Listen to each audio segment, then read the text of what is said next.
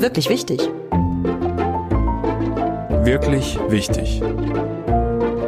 Wirklich wichtig. Wirklich wichtig. Also ich finde schon, dass man, dass man als Sportler definitiv äh, politisch Stellung ziehen sollte und sich nicht irgendwie wegducken sollte bei, bei sage ich mal, sensiblen Themen. Meine Mutter hat immer gesagt, du kannst dich so schwer verletzen, dann ist das einfach von einem auf den anderen Tag ist das einfach vorbei. Das Wichtigste war eigentlich, dass ich total entspannt geworden bin. Ich sitze hier mit David Schmidt, Handballprofi. Freue mich sehr darüber. Jahrgang 1993, 102 Kilo verteilt auf 1,90 Meter. Rückraum, rechter Rückraum, genauer gesagt. Und Wurfhand links. Freue mich, dass du da bist. Dankeschön. Ja, freue mich auch. Sehr gern. Wir sitzen hier auf Sylt. Ich verrate mal, ich noch Sand auf den Füßen, du äh, noch in Badehose. aber alles nicht so geplant, aber eigentlich wärst du jetzt ganz woanders. Das Jahr 2020 hat auch für dich ganz überraschend angefangen und hat sich auch entsprechend nicht nur wegen Corona überraschend entwickelt. Vielleicht erzählst du mal kurz, was so in den letzten Wochen alles in deinem Leben passiert ist. Ja, ist natürlich wie für viele jetzt erstmal eine spannende Zeit während Corona, aber ganz zu Anfang, wie du schon gesagt hast, war mit, äh, war ich im Skiurlaub eigentlich und hatte auch vor, noch ein paar Tage länger zu bleiben, aber dann kam ein Anruf vom Bundestrainer und ich wurde nachnominiert für die Europameisterschaft. Und ja, ich denke, jeder, der immer professionell Sport macht, träumt davon, mal für die Nationalmannschaft zu spielen. Und von daher, ja, war das eine riesige Geschichte. Ich war, saß noch auf dem Berg, ähm, hatte noch ein Kaltgetränk in der Hand und plötzlich kam der Anruf, war eine Riesensache. Das Jahr hat dann super angefangen, dann ging auch die Saison recht gut weiter. Dann habe ich mich leider verletzt am Finger, aber alles nicht so wild. Und dann kam natürlich der abrupte ja, Cut mit Corona. Wie hat man sich das vorzustellen? Also du hast es ja gerade schon eigentlich ganz gut beschrieben. Du sitzt auf der Hütte, rechnest mit nicht, dann dein Telefon geht. Hast du da ein, einprogrammiert, irgendwie Bundestrainer? Also hast du es sofort verstanden oder war da erstmal Hallo, wer ist denn da? Ja, also ich, ich habe nicht als Bundestrainer eingespeichert, aber als den Namen, also Christian Prokop. Ja. Und dann habe ich nur das Handy abgenommen, habe schon gedacht, oh, bin ran, ein bisschen, ein bisschen weggelaufen vom Tisch. Äh, nicht, dass im, im Hintergrund noch mein Bruder oder meine drei anderen, meine zwei anderen Geschwister noch irgendwas, irgendwas rufen oder Johanna natürlich, also meine Freundin. Ähm, und dann bin ich rangegangen und dann meinte er, ja, wir haben das und das Problem, bitte ähm, in zwei Tagen geht's mit dem Training los. Äh, wo bist du gerade? Habe ich gesagt, ja, ich bin zum Glück nicht weit weg. Ich ich mache mich morgen auf den Weg. Und dann bin ich zurück zum Tisch gekommen und dann, ja, mein Papa, nee, ich glaube, mein Papa war es, der gefragt hat, ja, wer waren's? Nee, mein Bruder war's, der gefragt hat, wer waren dran? Und dann habe ich nur gesagt, der Bundestrainer. Er hat total laut angefangen zu lachen. Ja, ja, komm wieder her, nimm dein Kaltgetränk. und dann habe ich gesagt, okay, habe das Handy entsperrt, hat er die Anrufliste gezeigt und dann hat er gesagt, okay, musst du fest mit? Und dann habe ich gesagt, ja, absolut. Dann hat mein Bruder direkt ähm, eine E-Mail geschrieben an seinen Arbeitgeber, ob er frei bekommt für die Zeit, in, zumindest wo wir in Wien gespielt haben. Und mein Vater war natürlich auch so im Häuschen, hat direkt gesagt, gut, jetzt guckt er mal nach Flügen nach Norwegen. Das war die erste Station, die wir hatten. Und ja, es war ein toller Moment, muss ich sagen. Aber auch sehr, also ein Stück weit auch schockierend, muss ich auch sagen. Und jetzt wolltest du eigentlich reisen, hast du erzählt? Also jetzt Sylt ist ja auch eine Reise, aber ist ja nicht so ganz, was dir eigentlich vorgeschwebt ist. Ja, wir hatten eine extra lange Sommerpause und ich wollte mit meiner Freundin nach Hawaii fliegen. Aber ich muss sagen, ich bin das erste Mal auf Sylt und ist eine tolle Entschädigung dafür, für die Zeit auf Hawaii. Ich muss sagen, ich bin echt äh, begeistert. Das Wetter spielt mit, seit die ganze Zeit schon. Ähm, besser kann man es eigentlich nicht haben. Ja, gestern war es eher so wie, keine Ahnung, wie, also Ostsee vielleicht höchstens, aber eigentlich schon, es war eher wie ein See als wie die Nordsee, ne? Also wenig. War glatt gebügeltes Wasser. Ja, auf jeden Fall. Ich habe mich eigentlich gefühlt wie so, könnte ich jetzt vergleichen mit dem Lago Maggiore, war ich mal nach dem Abi. Also es war total warm und das Wasser hatte keine einzige Welle. Ja. Das erste Spiel dann für die Nationalmannschaft war am 4. Januar. Ähm, ja, in diesem Podcast möchte ich ja reden mit Leuten über das, was wichtig ist. Ich nehme an, das war für dich ein ganz wichtiger Tag, ein wichtiges Spiel. Ich frage mich generell, im Sport heißt immer, es ist ein wichtiges Spiel. Wann ist ein Spiel ein wichtiges Spiel? Ich denke, es kommt echt immer drauf an, ob man, es gibt für einen persönlich wichtige Spiele, aber auch natürlich für die Mannschaft. Wenn es jetzt irgendwie geht um Aufstieg, Abstieg, dann hat man am letzten Spieltag geht es noch um alles, dann ist natürlich für die Mannschaft extrem wichtig, für einen persönlich meistens auch, wenn man den Verein jetzt nicht verlässt. Aber ja, also natürlich war das ein Länderspiel, war ein riesenwichtiges Spiel, aber das würde ich eher sagen, wichtig für mich persönlich, weil meine Familie auf der Tribüne war und ich dann auch während der Nationalhymne mein Vater zum Beispiel gesehen hat, der, der ja mein ganzes Leben mit dem Handball mitbegleitet hat, der mich als kleiner noch zum Training gefahren hat und so weiter. Ähm, das war für mich persönlich natürlich extrem wichtig, aber ja, dann es gibt auch, ich meine, es kann, ganz am Anfang, ganz banal gesagt, wenn man vielleicht auch eine neue Freundin mal auf der Tribüne hat, dann hat man noch zusätzlichen Druck, möchte natürlich auch nicht schlecht spielen.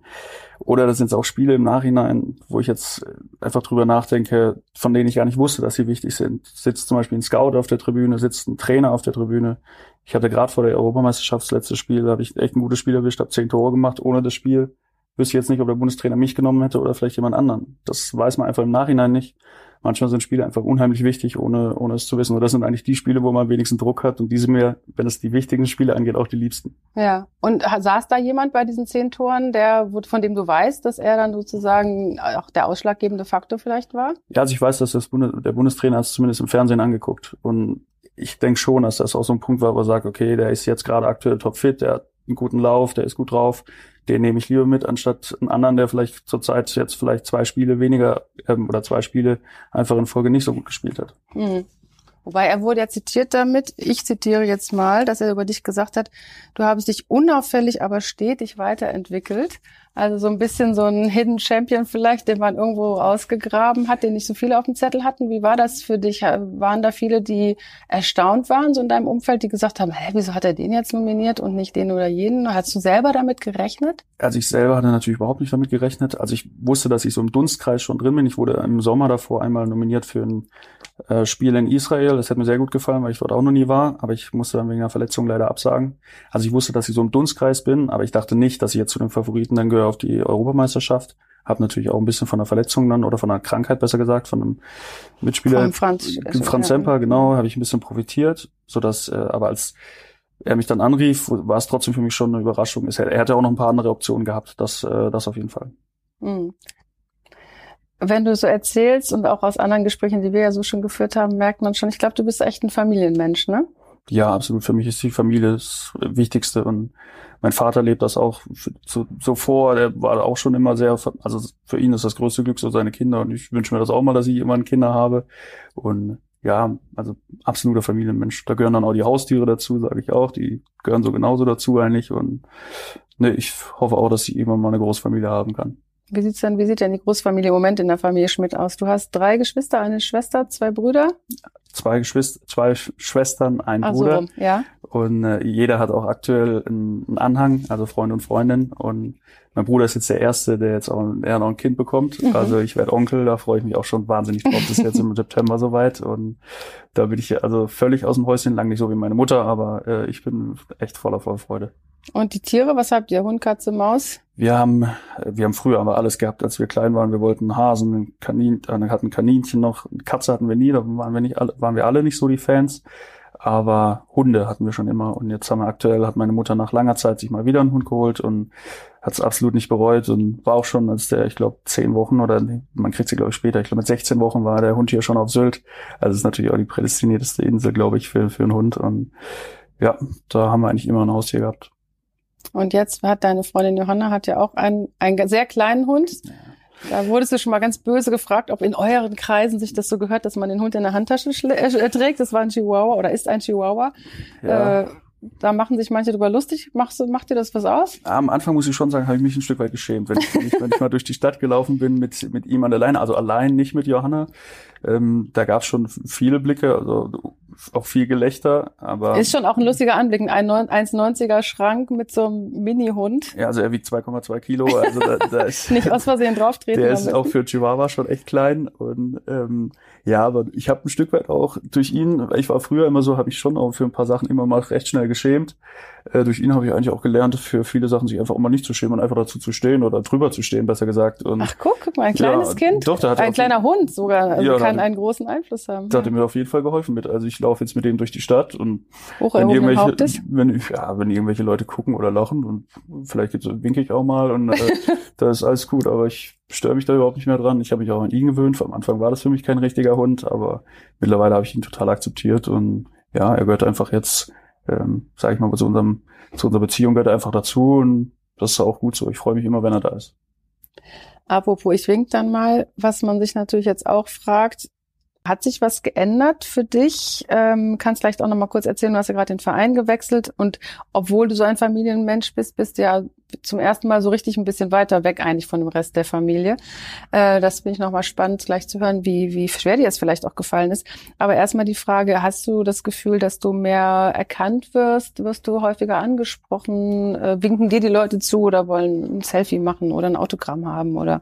Also da bin ich eigentlich echt froh, dass ich kein Fußballer bin, weil es ist lang nicht so, so schlimm jetzt wie, wie ein Fußballer und ich würde es niemals als schlimm bezeichnen. Also in Stuttgart ist es vielleicht ein, zweimal die Woche, dass man erkannt wird und dann mal auch um ein Foto gebeten wird, aber meistens ist es einfach nur, dass das geguckt wird oder das wird mal jemand angestoßen und hier auf, auf mich dann gezeigt, aber gestört hat mich das wirklich nie. Ich auch einmal jetzt in der Schweiz im Urlaub sogar noch. Jetzt mit der Nationalmannschaft habe ich jetzt nicht das Gefühl, dass mehr geworden ist. Man muss ja aber auch sagen, dass durch Corona war ich jetzt noch nicht so viel unter Leuten mhm. in Restaurants oder ähnlichem. Aber ich denke in der neuen Stadt, weil da der Handball schon so eigentlich so das Einzige ist, jetzt nicht wie in Stuttgart, wo man noch Volleyball hat, Fußball, sondern eigentlich in Solingen gibt es eigentlich nur Handball und äh, da denke ich, wird das vielleicht schon mehr, aber ich, es ist lang nicht so wie bei einem Fußballer und da bin ich auch echt froh drum, dass man sich auch noch ganz, ganz normal bewegen kann, wie ein ganz normaler Mensch. Mhm. Aber Solingen in der Tat ist eben jetzt auch eine, also es ist sowieso eine neue Mannschaft, ein neuer Verein, eine neue Stadt.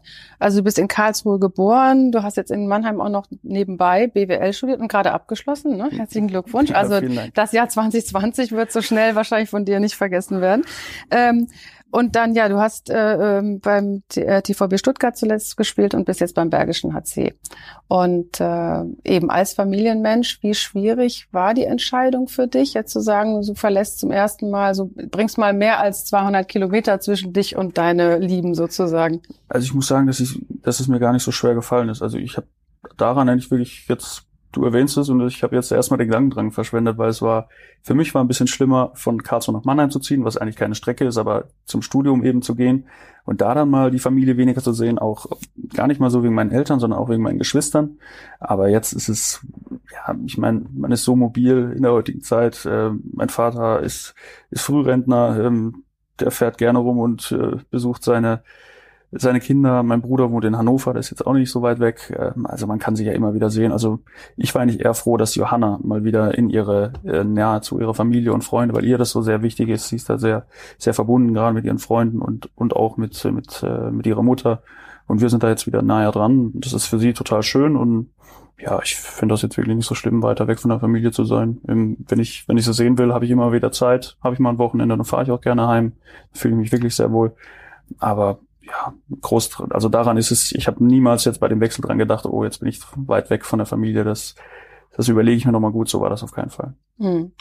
Äh, du hast erwähnt, Johanna, was ja bei euch also auffällt, und du sagst, es ist auch oft ein großes Thema, ist, dass Johanna älter ist als du, was ja nach wie vor komischerweise für die Menschen ein Thema ist. Also sie ist neun Jahre älter. Äh, was heißt das ist ein Thema? Kriegst du, wie sieht das aus? Ja, also zunächst war das erstmal, also meine Mutter ist jetzt nicht ganz einfach, was neue Partnerin ihrer Söhne betrifft. Ich weiß nicht, ob das, vielleicht kannst du darüber sagen. Ich weiß nicht, was, Soweit so, so weit ist es bei mir noch nicht, aber mal gucken. Ich glaube, der, die, die Freundin meines Sohnes, die erste richtige, die werde ich mir sehr genau angucken, ist doch klar. Ja, das sagt man ja oft so, dass es als, als Mutter immer ein bisschen schwierig ist, da die Söhne, sage ich mal, abzugeben. Und wenn dann natürlich noch eine, eine, eine ältere Frau kommt, äh, war das, glaube ich, am Anfang nicht so schwierig, bevor meine Mutter Johanna überhaupt kannte. Aber jetzt mittlerweile ist das überhaupt kennt, also was die Front angeht, ist das alles geklärt.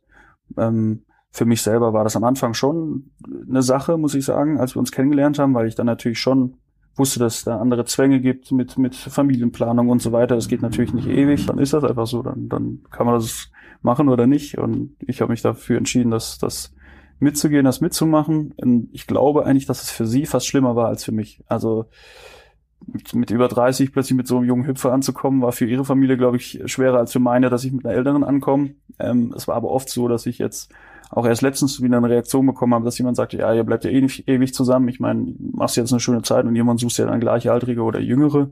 Aber das, das sind, kommt dann aus deinem Alterskreis sozusagen. Das sind dann nee, gleich nicht nur. Das okay. kommt auch aus wesentlich älteren Alterskreisen. Also so dann äh, ja aus allen Alterskreisen eigentlich. Und ich, das muss ich sagen, das verärgert mich dann eigentlich, so dass man dann irgendwie der ganzen Sache von außen eigentlich gar keine Chance gibt, dass man sagt, okay, das ist eh zum Scheitern verurteilt, weil irgendwann suchst du dir eine Jüngere und hast dann vielleicht irgendwann keine Lust mehr aus jeder. Sowas ist dann, was mich auch, ja, verletzt, würde ich nicht sagen, aber was mich einfach wirklich sehr verärgert. Aber ja, da stehe ich drüber und dann ist das gut. Ich bin zufrieden und ja. Ich, aber wie reagierst du dann darauf? Also ich erlebe dich als sehr ruhigen äh, äh, Zeitgenossen, aber kannst du dann auch schon mal irgendwie aus der Haut fahren und sagen, halt doch mal die Klappe, es geht dich nichts an? Oder? Ja, also ich, ich kann, ich werde eigentlich nie ausfallend. Also da muss schon wirklich sehr viel passieren. Also ich bin eigentlich so, wie ich, wie ich im Privaten bin. Also das ist der komplette Unterschied zum auf dem Handballfeld. Da ist wirklich ganz anders. Aber so im Privaten bin ich doch echt sehr relaxed, sehr ruhig. Und wenn dir jemand sowas sagt, dann versuche ich einfach mit ich kann, ich kann auch ohne laut zu werden, kann ich durchaus gemein sein. Das haben meine, meine Geschwister schon, schon gemerkt. Und dann krieg, also ich krieg auf jeden Fall einen guten Konter hin und sag einfach, okay, oder frag, was das, was das soll. Und in dem Ton, wo dann derjenige dann schon versteht, dass mir das jetzt nicht gefällt und dass er das dann auch in Zukunft äh, zu lassen hat. Aber aus der Haut fahren, das schaffe ich eigentlich nur bei Johanna, muss ich sagen. Das hat sonst bisher eigentlich keine. Dann ist es die richtige. ja, das hat bisher eigentlich keine geschafft. Äh, dass ich mal wirklich dann auch mal ein bisschen aus der Haut fahre und dann, ich selber schäme mich danach immer oder, oder mir tut es dann auch leid, weil ich das so einfach auch nicht von mir gewohnt bin und ich das eigentlich auch nicht möchte, dass das, dass das passiert. Ich versuche mich eigentlich schon immer, immer im Griff zu haben. Und du sagst es gerade selber, man hat vielleicht so ein bisschen äh, anderen Zeitdruck, was die Familienplanung angeht. Du hast vorher erzählt, dass du gerne selber eine große Familie haben willst. Heißt das jetzt, dass ihr auch an Familienplanung jetzt denkt? Hast du das Gefühl, es wäre für dich jetzt schon der richtige Zeitpunkt? Ähm, jetzt aktuell würde ich sagen noch nicht, weil, weil äh, Johanna muss ja auch mit dem Umzug jetzt einen neuen, neuen Job anfangen und ich, äh, das hat sie auch selber gesagt, ist jetzt nicht, sie würde ungern jetzt in einen neuen Job kommen, direkt äh, schwanger sein und, und das das würde sie jetzt auch nicht wollen, das finde ich auch in Ordnung. Und wir wollen uns jetzt erstmal in Soling ein bisschen einleben, auch dass sie mit ihrem, mit ihrem Job sich gut einarbeitet und dann ist das auf jeden Fall ein Thema. Ich meine, wenn man es so salopp sagt, die, die, die Uhr tickt, das mhm. muss man mhm. einfach sagen, jetzt mit, mit 35, aber ja, wir, ich sag mal, in absehbarer Zeit werden wir das wahrscheinlich schon angehen, das Thema. Und man kann ja dazu noch sagen, also Johanna ist ja Juristin, äh, hat, fängt jetzt neu an als Assistentin der Geschäftsführung in einem Unternehmen dort. Das heißt aber auch, sie hat jetzt ihren Job in, in Stuttgart aufgegeben. Das ist natürlich wahrscheinlich was, was eine Spielerfrau, sagen wir mal so, äh, erwartet. Ähm, und erwartest du das dann auch? Glaubst du, dass das so sein muss? Oder wäre es auch möglich, dass du sagst, okay, wenn sie fest im Sattel ist mit dem Job, Kinder hin oder her und ich gehe jetzt nochmal in eine andere Stadt oder sogar ein anderes Land, dann machen wir auch eine Fernbeziehung. Wie funktioniert sowas deiner Ansicht nach? Also wir hatten ja am Anfang, hatten Johanna und ich eine Fernbeziehung von Mannheim und Köln. Ähm, das ging eigentlich relativ gut, aber wenn es jetzt, wenn das jetzt weiter wäre als, als Mannheim-Köln, da hatten wir eine super ICE-Verbindung, also das, das, das ging wunderbar. Ich glaube, ich war in einer Stunde zwanzig, war ich in Köln. Wenn das jetzt weiter wäre, finde ich das schon schwierig. Gerade wenn das auch, wenn das mit Kindern sind, mir würde das, glaube ich, unheimlich wehtun, wenn ich, wenn ich, wenn ich irgendwie die ersten Schritte oder das erste Wort oder so verpassen würde oder das erste Gebrabbel allein, das, das würde mir, glaube ich, schon wehtun. Also dementsprechend würde ich immer eigentlich wollen, dass die Frau mit mir kommt, wenn ich irgendwas habe, aber wenn jetzt, wenn ich jetzt merke, sie fühlt sich super wohl, sie hat, sie hat einen tollen Job, äh, die Arbeitskollegen passen, sie ist in ihrem gewohnten Umfeld, ist dann aber trotzdem das so leicht gesagt, aber es ist halt trotzdem immer die Frage, was die Alternative? Hat man ein Angebot, vielleicht was sportlich und finanziell so reizvoll ist, dass man es eigentlich nicht ausschlagen kann. Ich denke jetzt mal gerade natürlich, wenn man, wenn jetzt irgendwann ein Top-Club kommen würde, darüber haben wir aber auch schon gesprochen, wie das so wäre. Johanna hat dann eigentlich immer gesagt, sie würde dann auch mit mir kommen, ähm, weil das würde mir dann schon schwer fallen, das auszuschlagen. Also da müsste dann, ja, also es wäre einfach recht schwer, wenn nicht sogar unmöglich, muss ich ehrlicherweise sagen. Mhm. Aber wir haben da schon so drüber gesprochen und sie hat auch gesagt, sie würde dann den Weg mitgehen. Aber wenn jetzt man hat das immer mal wieder als Handballer, dass man zum Beispiel mal auch Angebote aus, aus, aus, aus Katar hat oder sowas. Das wäre mich, für, wäre für mich überhaupt kein Thema. Also, Weil? Ja, zum einen würde ich nicht wollen, mit, mit, mit meinen Kindern dorthin zu gehen, muss ich ehrlicherweise sagen, dass auch, ja, ein Land mit, mit, ja, man muss ja immer gucken, auch mit, mit Frauenrechten, Menschenrechten, wie dort, wenn man weiß, wie, wie jetzt die Fußball-WM dort entsteht, das ist einfach eine Sache, wo ich dann einfach nicht, so gerne in so einem Land leben würde. Johann hat ja, war ja schon mal in Dubai, hat zwei Jahre dort gearbeitet. Auch das wäre wär für mich zum Beispiel nicht denkbar. Sie hat damals gesagt, es war super, sie hat sich super wohl gefühlt, aber ich möchte eigentlich in solchen Ländern dann eigentlich nicht wohnen und nicht arbeiten, wenn ja, meine Frau, meine Frau würde es ja wahrscheinlich nicht treffen, wenn, wenn sie dort wäre, aber wenn da andere Frauen sind, die da unterdrückt werden oder sonst was oder Arbeits, ja, ein Arbeitsrecht so in dem Sinne ja gar nicht endlich gibt oder Arbeiterschutz für Leute, die da die Stadien aufbauen oder auch die Halle aufbauen, in der ich dann wahrscheinlich spielen werde, da hätte ich, äh, da hätte ich ein großes Problem mit und das ist, wäre so von meinen Wertvorstellungen auch ziemlich, ziemlich weit weg. Das würde ich nicht wollen. Ähm, aber ist das was, was dich beschäftigt, so wie Politik und Sport sich auch bedingen oder wie sich Politik im, im Sport auch äußert? Hast du damit zu tun, gedanklich, oder hattest du damit schon mal Auseinandersetzungen oder Begegnungen? Also ich kenne es jetzt, es gab mal eine, es war ein großes Turnier, es war eine Handball-EM oder WM, ich bin mir nicht mehr ganz sicher. Da wurde es den Spielern verboten, äh, eine Regenbogen-Kapitänsbinde zu tragen. Also den, den Kapitän, weil da hatten sich eigentlich die Kapitäne der Nationalmannschaften. Ich meine, das war sogar die WM in Katar. Da gab es eine, ich glaube, die war 2017, wenn ich jetzt nicht ganz falsch bin. Und das wurde dann verboten von der vom ja vom Handball-Weltverband äh, wurde das verboten, weil das natürlich in, in Katar ist das natürlich ein Zeichen, dass dass dort äh, einfach äh, das undenkbar ist, das verboten ist. Und da wollten also das ist halt praktisch Zeichen dagegen Homophobie, äh, diese ganz genau, Regenbogenfarben. Genau, ganz genau, Mhm. ganz genau. Und ähm, das war, glaube ich, auf Ini- Initiative des schwedischen Mannschaftskapitäns. Und dann wurde das wirklich untersagt und wurde dann auch angedroht, mit, mit Strafe zu ahnden, wenn das eben in dem, im Spiel getragen wird, ähm, als dann sozusagen falscher Ausrüstungsgegenstand, den man während dem Spiel nicht tragen darf. Und trotzdem hat das dann äh, der schwedische Kapitän gemacht, aber es gab dann im Nachgang ziemlich, ziemlich Ärger nach dem ersten Spiel. Und dann äh, sind davon auch die anderen Mannschaftskapitäne ein bisschen weggetreten, was schade war, aber zumindest war das in den Medien und war präsent. Das war schon mal richtig. Und ich finde auch, dass das politische Äußerungen, wir, wir hatten ja schon drüber gesprochen, mal jetzt wie aktuell in der Fußball-Bundesliga gezeigt werden, dass das auf irgendeiner Weise schon legitim ist. Ähm, wenn es natürlich, sag ich mal, man sagt jetzt immer so leicht, die richtigen Sachen betrifft. Also wenn natürlich jetzt äh, wir hatten uns davon, ein russischer Spieler jetzt irgendwelche System, System äh, treue Sachen äh, ja, loslässt, auf seinem T-Shirt trägt oder sonst was, dann würden wir das natürlich alle nicht sehen wollen. Wenn jetzt einer wie aktuell jetzt äh, die Problematik in Amerika anspricht. Äh, Also gerade George Floyd und wo beim letzten Bundesligaspieltag mehrere Fußball-Bundesligaspieler dem Rechnung getragen haben durch T-Shirts oder Kniefall. Mhm. Ganz, ganz genau, dass man sowas finde ich dann schon legitim, aber es ist immer schwierig, dann man, der Sport will natürlich wenig politisch sein, damit eben man solche solche Differenzen nicht hat, die dann, dass man den einen Sachen erlaubt zu, tu, zu tun für die für die für die richtige Sache oder für die richtigen Sachen in Anführungszeichen und anderen wo wir in der westlichen Welt vielleicht kritisch dagegen sind, denen das dann zu verbieten, das ist, das ist schwierig, das, wie man das, wie man das formulieren sollte oder sonst was. Aber grundsätzlich finde ich, ja, kann ja ein Sportler auch im privaten Bereich über sein, über seine sozialen Kanäle, er muss das ja nicht zwingend während dem Spiel machen, aber Mhm. sich klar positionieren, wie er sich positioniert, das finde ich, sollte man auch, sollte man definitiv klar machen. Also das, da ist, finde ich, auch einer oder jemand, der gerade in einer Vorbildungsfunktion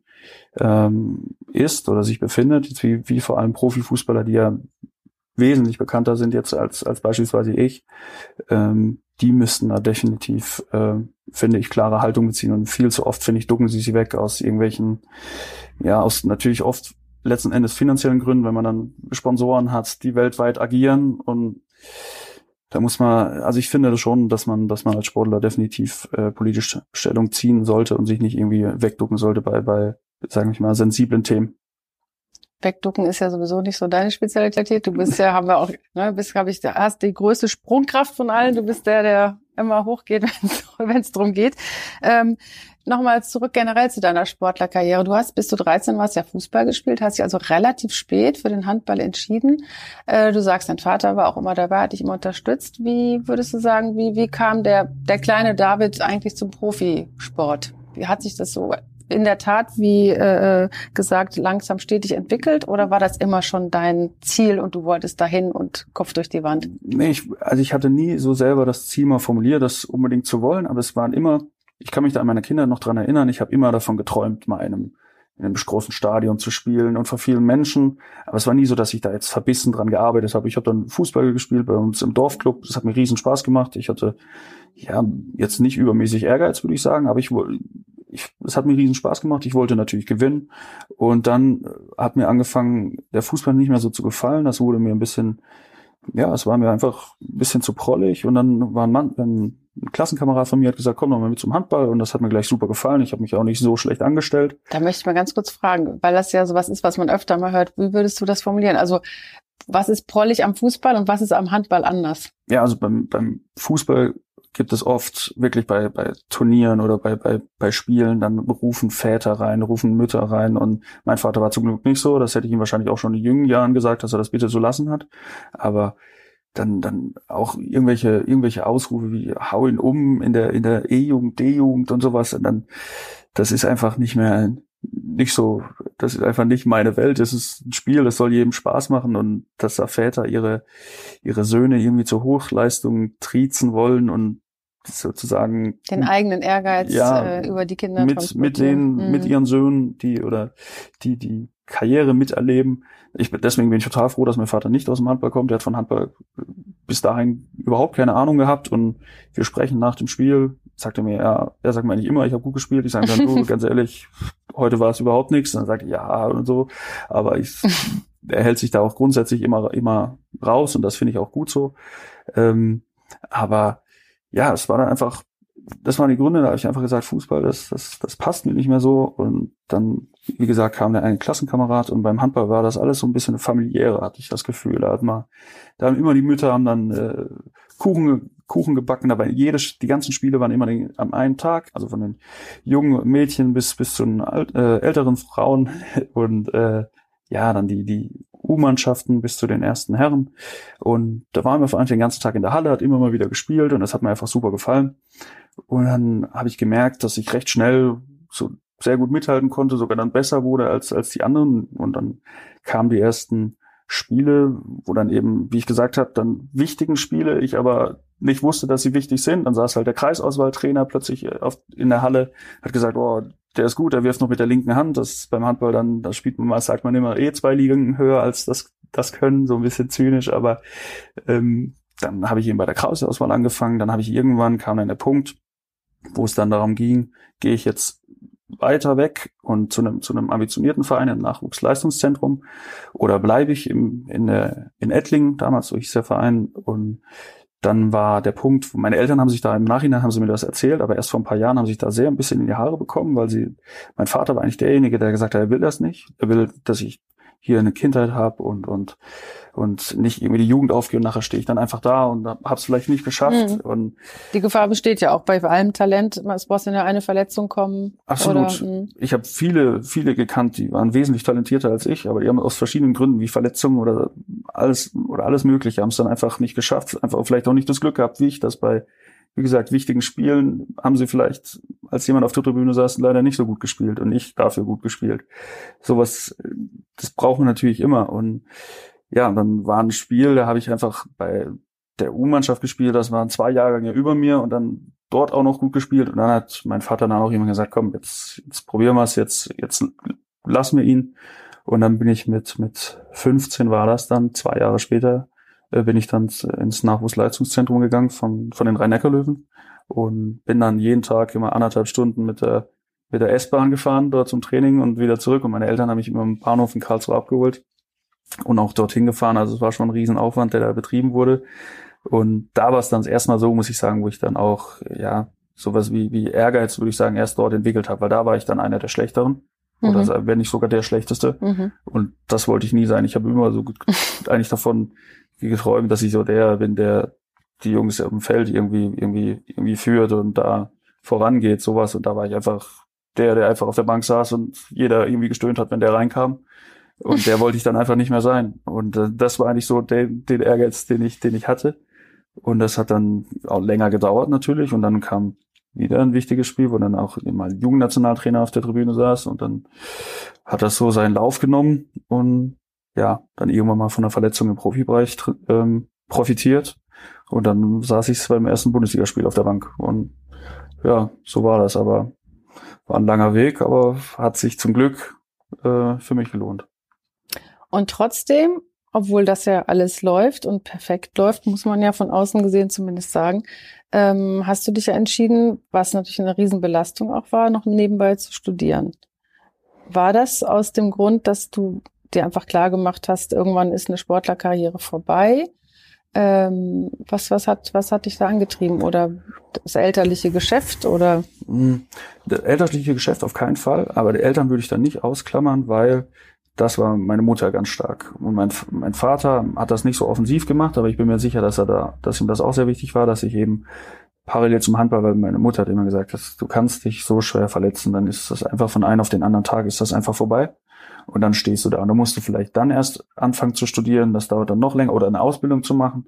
Und ich, für mich stand das von Anfang an irgendwie nie zur Debatte, dass ich das nicht mache. Ich, vielleicht habe ich das auch selber für den Kopf gebraucht. Ich weiß auch nicht, wie es jetzt ist, ein Jahr mal Vollprofi zu sein, nur Handball zu spielen, ob mir das reicht oder ob ich irgendwas noch für den Kopf brauche, das weiß ich noch nicht. Aber damals war es definitiv so, dass mir zumindest der Bachelor, das habe ich einfach gebraucht. Das war, das tat mir richtig gut. Das war so eine Art Ausgleich. So, Handball ist jetzt auch kein, ist jetzt kein Sport, sage ich, für die Dummen, das würde ich auf keinen Fall sagen. Das ist, ist auch ein sehr, sehr, taktischer Sport. Ja, ne? das ist aber auch sehr, es geht so schnell, dass man einfach sehr schnell, man braucht eine sehr gute Auffassungsgabe und muss schnell entscheiden, weil es, das Feld ist wie kleiner, es geht schneller zu wie beim Fußball.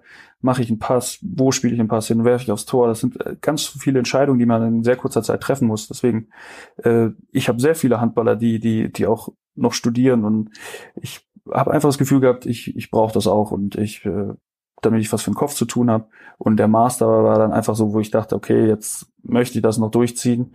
Und es war einfach wirklich so, ich habe den, den Bachelor habe ich in Regelstudienzeit in sechs Semestern gemacht, weil ich auch nur einen Dreijahresvertrag hatte. Und ich wusste bei den rhein löwen ich werde es nicht schaffen. Ich bin zu schlecht, um dort, sage ich, weil das eine Top-Mannschaft ist, mich da durchzubeißen, dass ich ständig spiele und so weiter. Und dann hatte ich nur die drei Jahre, das war ein enormer Druck, aber das hat mir irgendwie auch gut getan, dass ich diesen Druck hatte. Und dann habe ich das durchgezogen und der Master, muss ich dann sagen, war Regelstudienzeit ist vier Semester, ich habe neun gebraucht. Also das ging alles ein bisschen nicht, nicht so leicht von der Hand, hatte dann aber das Glück, dass ich eben in Ludwigshafen spielen durfte, einfach auf der anderen Rheinseite, konnte in Mannheim bleiben. Und dann wurde es, als ich in Stuttgart war, echt, echt zäh gegen Ende, den, den Master dann noch zu machen. Und dann habe ich das auch öfters mal verflucht, dass ich überhaupt damit angefangen hatte. Ja, und, ja aber habe dann gedacht, ich hatte wirklich auch mal ein paar Gedanken, die waren aber wirklich extrem dumm, dass ich dann einfach gesagt habe, jetzt nach sieben Semestern komme ich hör auf. Und sowas, wo dann auch, wo dann Johanna auch und meine Mutter auch gesagt hat, sag mal, das hast ja nicht mehr alle, also bring das jetzt zu Ende, du hast jetzt dafür echt hart gekämpft und ähm, wirklich viel geopfert, äh, bring das jetzt zu Ende. Und dann habe ich es auch geschafft, aber ich muss wirklich sagen, als der Tag dann da war, wo ich die Note der letzten Klausur hab, hatte, das war jetzt nicht mal so eine Riesenerleichterung, klar das auch, aber ich war einfach fertig, war platt. Und, aber jetzt, ich könnte wirklich mit, so wie ich jetzt dastehe, natürlich mit geschafftem Studium und da muss ich wirklich sagen, bin ich echt glücklich und sehr froh drüber. Weil jetzt kann ich jetzt auch, sage ich mal, äußerst unbeschwert durchs Leben gehen. Wenn ich mich jetzt verletzen sollte, so schwer, dass es nicht mehr geht, dann stehe ich nicht mit ihm, also mit nichts da, sondern ich könnte einsteigen in, sage ich mal, den normalen Beruf, in den normalen Berufsalltag und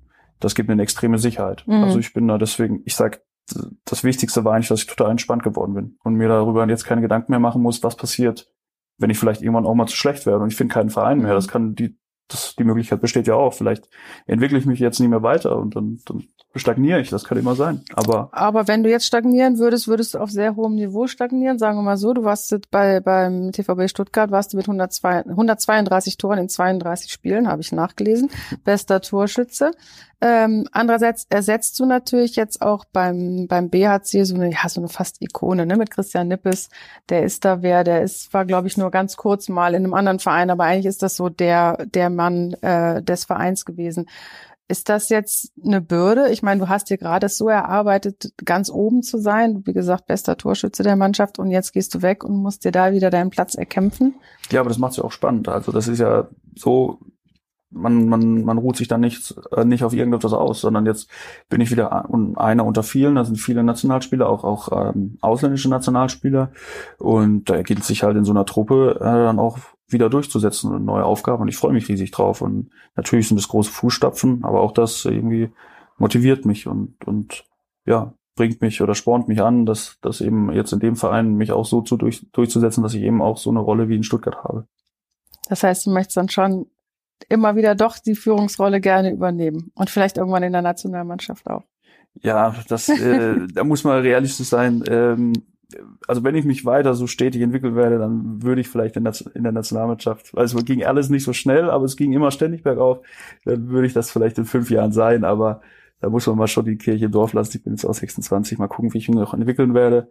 Ähm, ja, es wäre natürlich schön, aber die erste Aufgabe ist jetzt erstmal beim Verein sich durchzusetzen, da eine wichtige Rolle einzunehmen und dann äh, alles weitere wird man dann sehen. Also wenn ich dort schaffe, eine wichtige Rolle einzunehmen, dann wird die Tür, denke ich, zur Nationalmannschaft dann auch weiter auf sein und dann schauen wir erstmal aber einen Schritt nach dem anderen. So habe ich immer eigentlich ganz gut gelebt und dann wird das schon alles.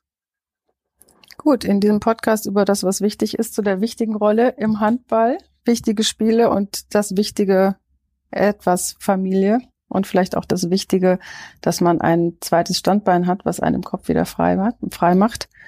Ich danke dir herzlich. Das war ein schönes Gespräch. Ich wünsche dir, dass du diese wichtigen Schritte alle stetig weitergehst mit Erfolg. Und ja, ich hoffe, dass wir bald alle wieder ins Stadion dürfen und in die Hallen und euch zugucken dürfen. Weil dann macht es ja schon auch mehr Spaß. Ja, definitiv. Das würden wir uns alle wünschen. Aber zuerst hoffen wir mal, dass wir es alle unbeschadet überstehen und dann wird man irgendwann auch mal wieder an eine gefüllte Halle denken dürfen. Alles klar. Gut, danke dir, David. Ja, sehr gern.